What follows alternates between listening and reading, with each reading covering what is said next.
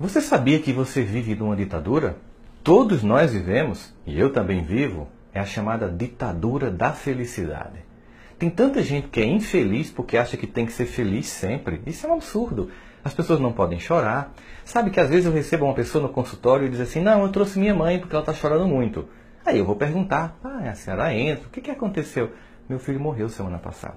Aí eu digo: Por favor, me dê um minutinho. Eu vou chamar os filhos e digo: Vocês estão achando que a mãe de vocês, que está em luto, não devia chorar? Vocês é que estão precisando de ajuda.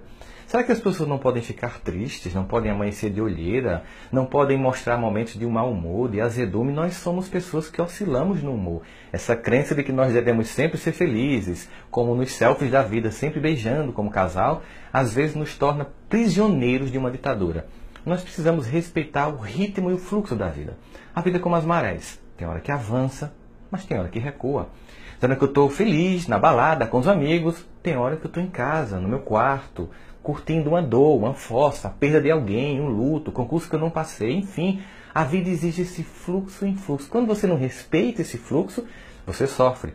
Se a vida só avança, por exemplo, se a maré só avançar, teremos tsunami. Se ela só recuar, teremos seca. A vida precisa desse fluxo. Eu preciso entender que tem dia tá ruim. Não digo que as coisas não estão bom, não sei se acontece com vocês, às vezes eu acordo assim, péssimo eu digo que eu estou em modo stand-by. Eu faço tudo que eu tenho que fazer porque tem que ser feito. Não é um dia em que eu vou conversar muito, em que eu vou poder falar com as pessoas. Eu faço as coisas que tem que ser feito porque a vida continua.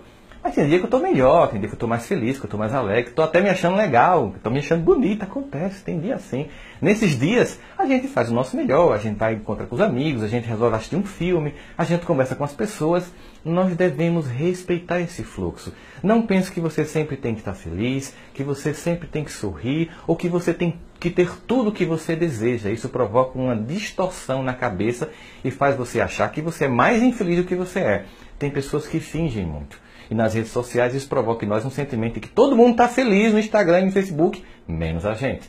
Eu até recebi durante aquela época do feriado do final do ano aquele Instagram que dizia o seguinte, aquela mensagem que dizia assim, todo mundo está na praia, né? Cairão mil pessoas na piscina, dez mil na praia, fazendo referência aos salmos, e tu continuarás em casa porque não tem dinheiro para sair. Qual é o problema de ficar em casa? Por que, que eu tenho que estar infeliz? Porque hoje eu estou em casa assistindo uma série que eu gosto. Vamos ter mais leveza com a vida. Vamos respeitar o fluxo e influxo. Quando estiver bem, sorria. Quando estiver mal, respeite isso. Aí cuidado, viu? Para quando não estiver bem, não ser aquela pessoa que fica pensando assim, eu não vou rir muito não, porque quem ri muito chora. Isso é um mito ridículo e infantil. Não pense assim. Curta os momentos da vida. Seja feliz quando for feliz, mas se permita estar triste quando estiver triste. O que deixa uma pessoa infeliz é ela imaginar que a vida é como uma roda gigante.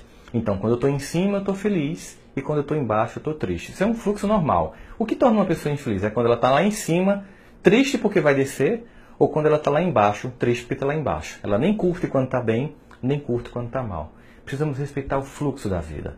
Todas as coisas, as emoções, a saudade, a alegria, a angústia, o medo, a esperança, a paz, a sede de justiça são sentimentos humanos e toda essa aquarela de possibilidades deve ser sentida para que nós possamos expressar todo o nosso potencial de humanidade.